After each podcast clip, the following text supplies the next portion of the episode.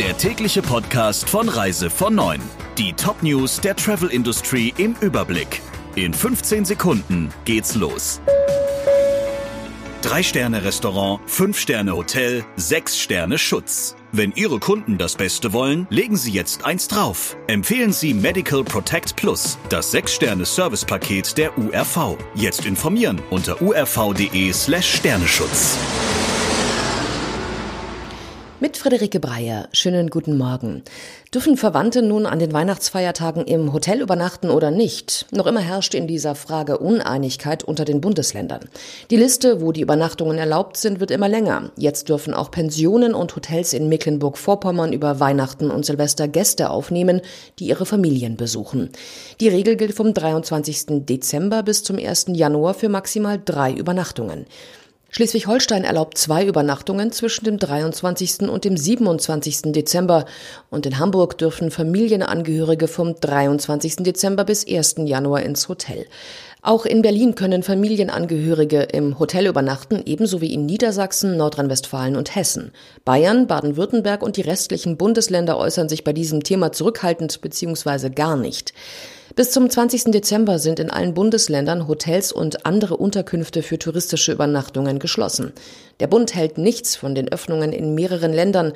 Und der Deutsche Hotel- und Gaststättenverband fordert endlich eine einheitliche Regelung.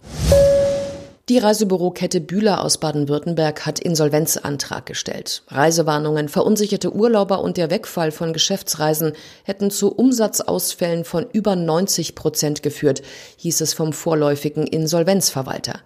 Der Geschäftsbetrieb läuft aber erst einmal weiter. Die insgesamt 220 Mitarbeiter sind bis einschließlich Januar über das Insolvenzgeld abgesichert. Oberstes Ziel sei es jetzt, den Geschäftsbetrieb stabil weiterlaufen zu lassen. Parallel dazu will der Insolvenzverwalter ausloten, wie es gelingen kann, das Unternehmen und möglichst viele Arbeitsplätze zu erhalten.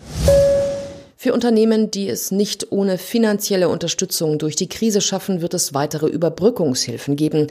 Sie sollen ab dem 1. Januar bis Ende Juni gelten. Das Bundeswirtschaftsministerium hat dazu Details veröffentlicht. Auch die Forderungen der Reisewirtschaft wurden dieses Mal berücksichtigt. Wenn Provisionen wegen Corona-bedingter Absagen ausbleiben oder zurückgezahlt werden müssen, wird die bisherige Begrenzung auf Pauschalreisen aufgehoben, hieß es vom Deutschen Reiseverband. Auch wenn Reiseeinzelleistungen im November und Dezember dieses Jahres wegen eines innerdeutschen Reiseverbots storniert wurden, werden diese rückwirkend in die Überbrückungshilfe einbezogen.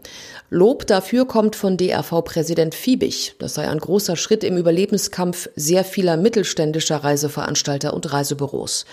Allerdings werden nach wie vor verbundene Unternehmen nicht gesondert berücksichtigt. Das bedeutet, dass zum Beispiel Reisebüroketten mit 100 Betriebsstätten nur als ein einziges Unternehmen gefördert werden. Damit fielen große Mittelständler durchs Raster und das sei wettbewerbsverzerrend, kritisierte DRV-Präsident Fiebig. Österreich will die Skisaison nicht absagen. Das hat Tourismusministerin Köstinger im Interview mit dem Spiegel noch einmal deutlich gemacht. Das Virus hole man sich nicht auf der Piste, sondern beim Feiern danach, sagte die Ministerin. Deshalb gebe es heuer auch kein Après-Ski.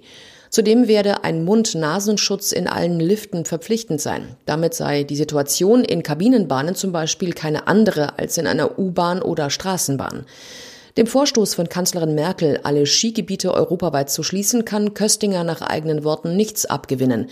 Sie wüsste nicht, auf welcher Rechtsgrundlage die EU das verordnen sollte, sagte sie. Köstinger rechnet beim österreichischen Wintertourismus mit einem Einbruch von bis zu 50 Prozent, verglichen mit normalen Jahren. Das Robert Koch Institut hat seine Liste für Corona-Risikogebiete aktualisiert und jetzt sind auch die Azoren dort aufgeführt. Damit ist bis auf Madeira ganz Portugal ein Risikogebiet. Die griechische Region Peloponnes hingegen wurde gestrichen, dafür steht nun die Region Westgriechenland wieder auf der Liste. Auch die Region Tartu in Estland gilt nun als Risikogebiet. Außerdem warnt das Auswärtige Amt jetzt nicht mehr vor Reisen nach ganz Irland, denn die Regionen Midlands, Southwest und West haben die kritische Marke von 50 Neuinfektionen pro 100.000 Einwohner innerhalb einer Woche unterschritten.